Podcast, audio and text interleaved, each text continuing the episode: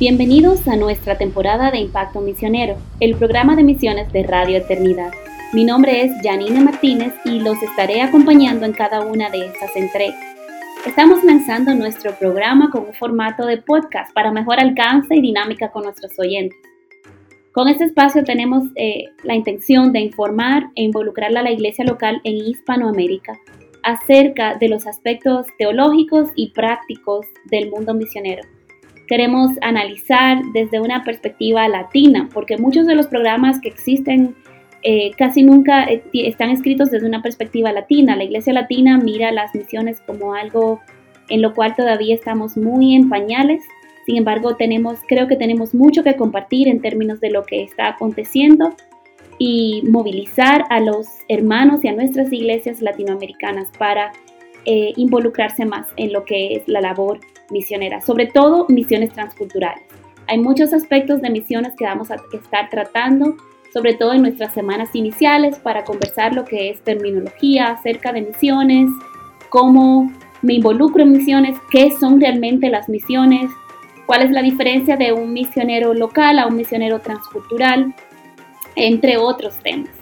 Eh, yo soy Janine Martínez y queremos que seas parte de esta conversación. Queremos que puedan enviarnos sus preguntas, cuestionamientos, comentarios para que sea una comunicación dinámica entre ustedes y nosotros eh, desde este lado de la emisora. Queremos eh, involucrar distintos segmentos dentro de este programa y uno de los primeros temas que quisiéramos eh, conversar es cómo podemos conocer la voluntad de Dios, cómo conocemos la voluntad de Dios respecto a nuestras vidas en específico, respecto a las misiones. Otros temas que vamos a estar hablando, vamos a estar conversar acerca de una introducción a misiones en general para el que no sabe nada del tema o el que ya tiene una idea preconcebida acerca del tema de las misiones. ¿Cuál es el perfil de un misionero? Estas son otras preguntas que nos han eh, hecho anteriormente en nuestra experiencia misionera. Eh, misiones de corto plazo, Latinoamérica y su involucramiento en las misiones, en las misiones bivocacionales, que es un misionero bivocacional, cómo puedo ser un misionero bivocacional. Otros han preguntado cómo, cómo puedo utilizar mi carrera para las misiones. Ya soy un profesional o soy un estudiante universitario, ¿cómo podría ser una manera en la que yo pueda utilizar las misiones? Este, cómo me preparo para ser misionero, cuáles, cómo son la diferencia entre misiones urbanas y misiones rurales, la plantación de iglesias, eh, el tema, un tema más reciente que se ha hablado que son los negocios como misiones. La labor humanitaria es lo mismo hacer labor humanitaria que hacer trabajo misionero. Puedo hacer el uno sin el otro. Este, vamos a hablar un poco de lo que es la persecución o generalmente vamos a tener en uno de nuestros segmentos orando por la iglesia perseguida. Queremos, no queremos olvidar a nuestros hermanos en la iglesia perseguida alrededor del mundo y queremos poder levantarles en oración, ser parte del avance del Evangelio, sino con nosotros nuestra presencia física en estos lugares. Queremos estar presentes en oración, que no crezcamos indolentes al dolor y a la persecución que padecen cada día miles de nuestros hermanos alrededor del mundo este, cuál es el listado de esos países, cuáles son las necesidades específicas de esos países. ¿Cuál es, ¿Qué es la misión de Dios y cuál es cómo debería la iglesia de Jesucristo estar involucrada en, en, la, en las misiones y cómo se, relacionan estos dos aspectos? ¿Cuáles son las necesidades físicas y espirituales a las cuales los misioneros eh, tienden más, eh, más comúnmente? Vamos a hablar de niñez vulnerable, la causa del huérfano, la causa del niño institucionalizado, de los niños de la calle. Hablaremos de evangelismo, hablaremos de las necesidades de discipulado y enseñanza bíblica transcultural y contextualizada. En fin, tenemos un sinnúmero de temas que podemos tratar desde una perspectiva misiológica. Sin embargo, queremos también tratarlos desde una perspectiva práctica, en donde cada uno de nosotros, aun si no somos llamados a ser misioneros transculturales a largo plazo, podamos ver nuestro rol en, en todas estas cosas. Y queremos realmente invitarles a que sean parte de este espacio, a que sientan que este es un espacio en donde podemos de manera dinámica conversar y tratar algunas de las dudas y preguntas que tengamos acerca del tema de las misiones transculturales. Entonces, con esto iniciamos eh, nuestro primer programa y hoy vamos a estar tratando eh, para iniciar algunas estadísticas generales de, cómo eh, se trata el tema de las misiones, de cuáles son las necesidades, de, por qué se necesitan aún hoy en día misiones transculturales. quisiéramos también mencionar algunas citas de algunos pastores y predicadores eh, acerca del tema de misiones. Y una de ellas, que es una de mis citas personalmente, una de mis citas preferidas, es del pastor John Piper, que dice, las misiones no son la meta última de la iglesia, la adoración lo es. Las misiones existen porque la adoración no existe. Y la realidad es que las misiones, el evangelismo, son aspectos de la labor de discipulado que Cristo nos dejó en la gran comisión eh, que vemos en, varios lugares de los evangelios, pero uno de los más conocidos es Mateo 28 del, del 18 al 20. Y sin embargo, muchos pensamos, bueno, lo que nuestra labor siempre va a ser el evangelismo o nuestra labor siempre va a ser el discipulado. Esa es la labor y la comisión que Cristo le dejó a la iglesia. Pero la labor y el propósito de existencia del cristiano es la adoración a Dios es traer gloria al nombre de Dios. Antes de la caída del hombre, el hombre existía en relación, fue creado en relación con Dios para su gloria. Después de la restauración de todas las cosas a Cristo, cuando ya este mundo haya pasado, como lo vemos en el libro de Apocalipsis, la, la adoración continuará. Entonces, nosotros no vivimos para las misiones, vivimos para ver la adoración restaurada a quien es digno y a quien se la merece, que es Cristo. Entonces, ese es el propósito de las misiones, es ver la adoración restaurada a Dios, que es quien es el único digno de toda esa adoración. Y cada ser humano en esta, esta, en esta tierra tiene, adora a alguien, adora a algo. Sin embargo, lo que Dios nos llama es la adoración al único que es merecedor de ella. Y ese es el trabajo de las misiones. Cuando hacemos misiones o cuando nos ponemos en una causa misionera simplemente movilizados, por, centrados en el hombre, vamos a, nos vamos a desanimar, vamos a sentir que no podemos, no estamos logrando todo lo que quisiéramos lograr. Sin embargo, cuando ponemos nuestros ojos en la adoración a Cristo, nuestro ánimo no cambia porque la dignidad de Cristo no cambia. Él es siempre digno. Entonces debemos siempre pensar en esta, esta es una cita muy útil y muy que nos ayuda a centrarnos correctamente en lo que debe ser el propósito de las misiones. Las misiones no son la meta última de la iglesia, la adoración lo es. Las misiones existen porque la adoración no existe. En aquellos lugares donde la adoración a Cristo es completamente inexistente o muy poca porque hay pocos representantes o hijos de Dios en ese lugar es donde debemos enfocar muchos de nuestros esfuerzos misioneros y oración. Sin embargo, es donde en menor número hoy en día tenemos concentración misionera. Algunas estadísticas mundiales que nos pueden ayudar a poner todo esto en perspectiva eh, son interesantes. Muchas de ellas las encontramos en un website, en una página de internet llamada el proyecto Josué, en inglés Joshua Project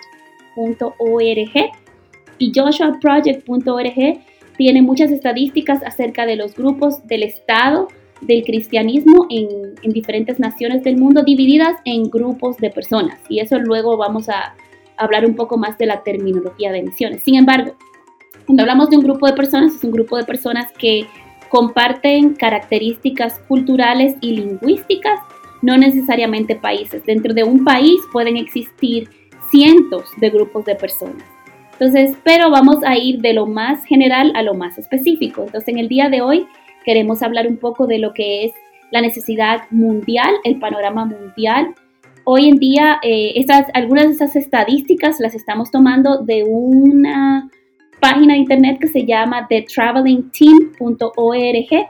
The Traveling Team tienen recursos también que los puede ayudar en sus iglesias con estadísticas y videos acerca de lo que es la labor y la necesidad misionera alrededor del mundo. Hoy en día el planeta Tierra tiene alrededor de 7.56 billones de habitantes, donde la edad promedio del habitante terrícola, si así lo decimos de forma jocosa, es eh, unos 30 años, 29.7 años. Y la expectativa de vida a nivel mundial es unos 68 años de edad.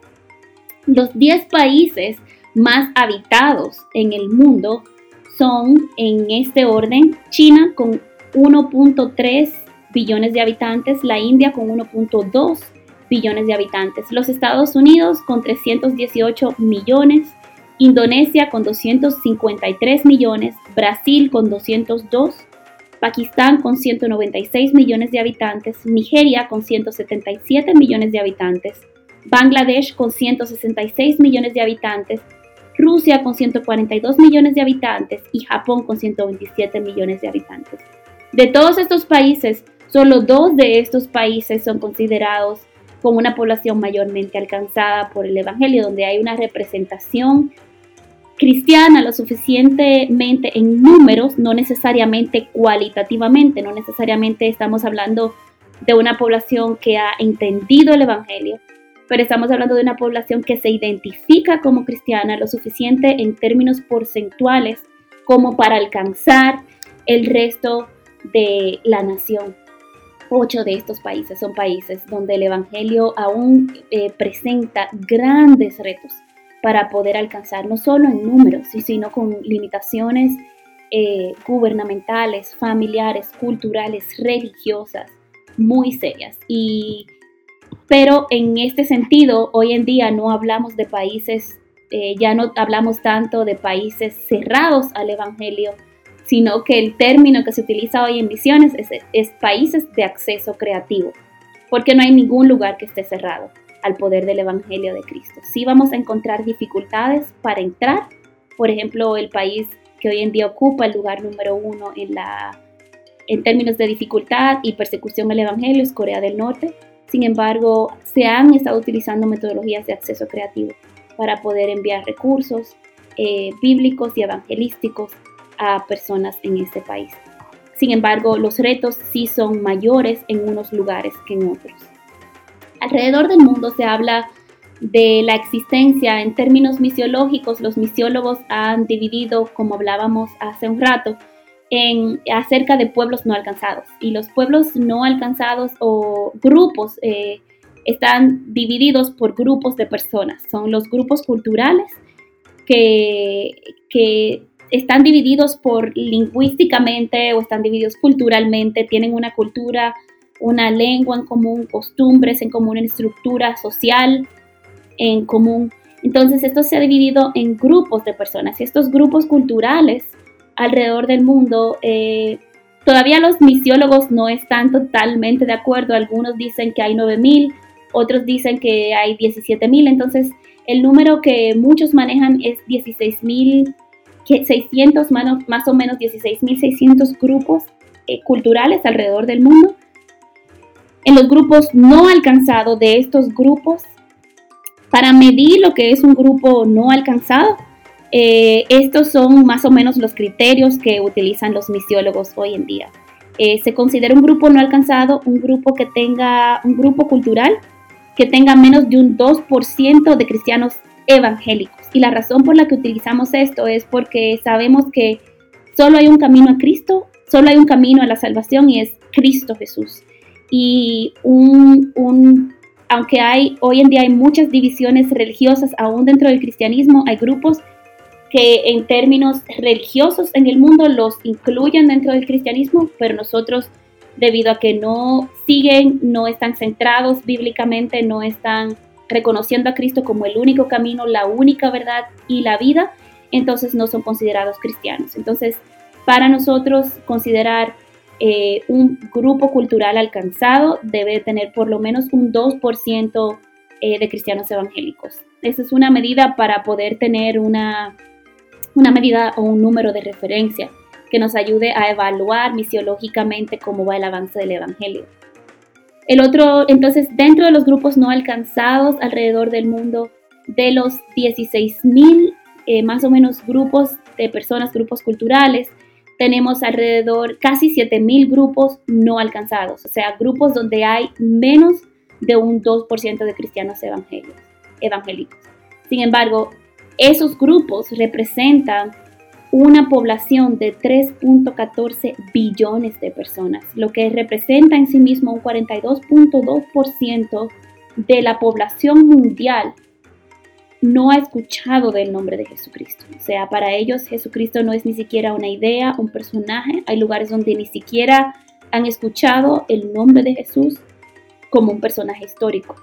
Entonces, para nosotros, el corazón de la iglesia y al enfrentarnos a esta realidad, nos damos cuenta de que la labor misionera que tenemos por delante es seria, es una labor no concluida, es una labor que tiene mucho trabajo todavía por hacer bajo la cual tenemos que preguntarnos como individuos nosotros y también como iglesia, ¿qué más podemos hacer? ¿Qué más podemos hacer? ¿Qué, qué me toca a mí hacer como creyente para ver la gran comisión cumplida en todo el mundo?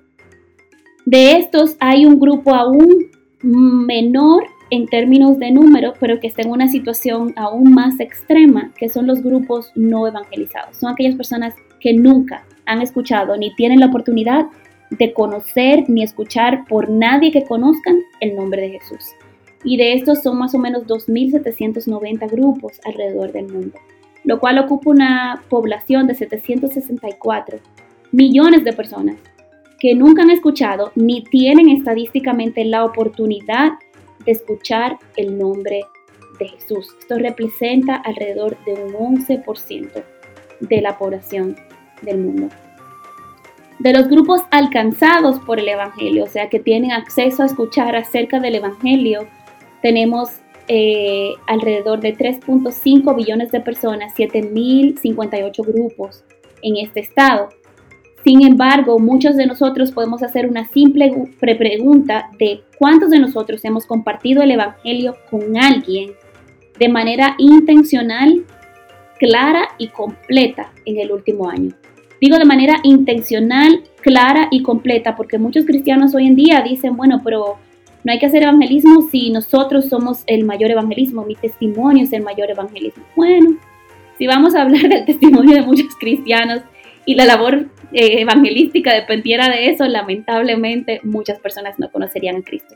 O, o la mayoría de las personas conocerían a un Cristo distorsionado. El Evangelio es un mensaje y es el mensaje de que el hombre, eh, Dios creó al hombre, el hombre le dio la espalda a Dios pecando contra Dios y rebelándose contra Dios, lo cual quebrantó la relación de Dios con el hombre, pero Dios dio una promesa, lo cual iba a ser su hijo que restauraría en sí mismo a través de vivir una vida perfecta, eh, la, la vida que nosotros habíamos perdido, la relación que habíamos perdido con Dios si nos arrepentíamos. Entonces, a través de la fe puesta en el sacrificio de Jesucristo en la cruz del Calvario por los pecados del ser humano, solamente por la fe puesta en Cristo y por la gracia, podemos nosotros recibir el regalo de la salvación y pueden nuestras vidas ser redimidas y restauradas a una relación eh, perfecta en Cristo por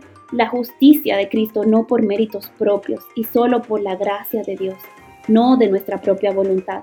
Ese mensaje tiene que ser explicado, tiene que ser eh, expuesto verbalmente, no es algo que solo se expone con el testimonio que nuevamente en muchos de nuestros casos, en muchos de los casos de los cristianos alrededor del mundo, siempre va a ser un testimonio deficiente. Nadie tiene un caminar perfecto como el caminar de Cristo. Y por eso es que el Evangelio es en base al testimonio y a la obra de Jesucristo. Entonces, muchas de estas personas en nuestros países, aunque son considerados grupos alcanzados, el Evangelio tiene que ser predicado de una manera clara, de una manera precisa, y muchos de nosotros ni siquiera sabemos cómo hacer eso. Personas que nos identificamos como, como cristianos. Y es nuestro deseo que este espacio también sirva para ayudarnos y desarrollar formas en las que podemos nosotros también continuar la labor, la labor del evangelismo y el discipulado que Dios nos ha puesto, aún en lugares que son considerados alcanzados. Porque la verdad es que en la Biblia no está esta distribución de alcanzados y no alcanzados. Estos términos nos ayudan a enfocar la necesidad en lugares donde hay eh, mayor necesidad, nos ayuda a estar conscientes de la necesidad. Sin embargo, nuestra labor evangelística tiene que ser a toda criatura, a todo el que tenemos al lado y a los que tenemos del otro lado del planeta. Que nosotros como creyentes podamos involucrarnos en ambas necesidades y que no pensemos que solamente nos, nos corresponde orar por nuestros familiares, lo cual también es necesario, que no nos corresponde simplemente eh, pensar en que alguien más vaya y predique el Evangelio, sino que sea realmente que nosotros entendamos la gran responsabilidad que todo creyente alrededor del mundo tiene de sostener la labor de evangelismo y discipulado a través de la oración, a través de dar, a través de ir, a través de nosotros ser los instrumentos de gracia. Y los que tenemos el ministerio de reconciliación, como dice el, libro de Corintios. Que nosotros entendamos nuestra responsabilidad y podamos ser proactivos.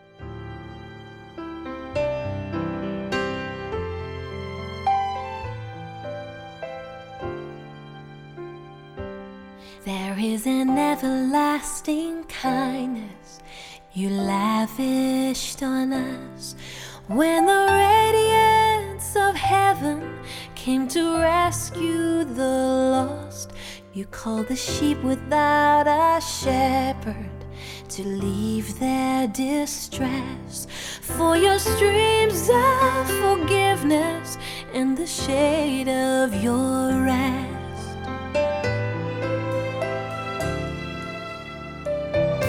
And with compassion for the hurting, you reached out your hand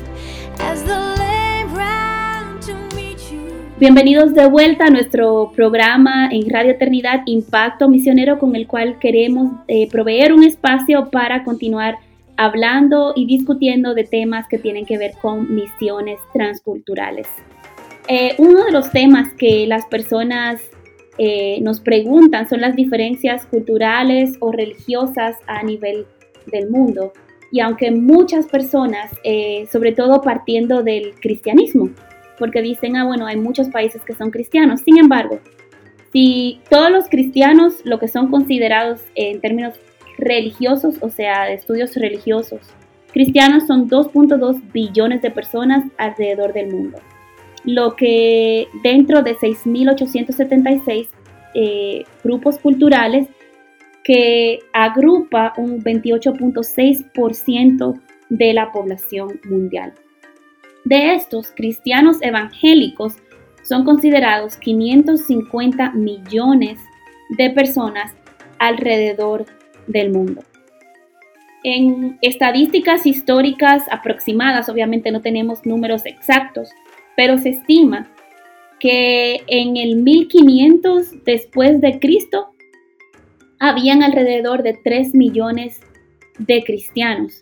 Y quiere decir que en estos 500 años el Evangelio ha crecido de 3 millones de cristianos, de creyentes, a, un, a 550 millones de cristianos alrededor del mundo, de los cuales, lo cual es muy importante esta estadística, 54% es población no blanca. Eso quiere decir, no estamos hablando de poblaciones o países donde generalmente se ha creído el Evangelio o se han identificado como países cristianos, aunque estamos en una era posmoderna y mucho de esto ha cambiado.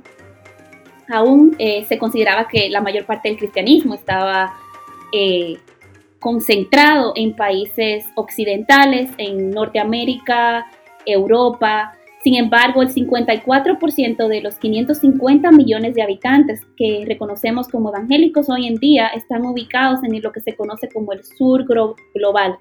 El sur global eh, está compuesto básicamente por Asia, Latinoamérica y África.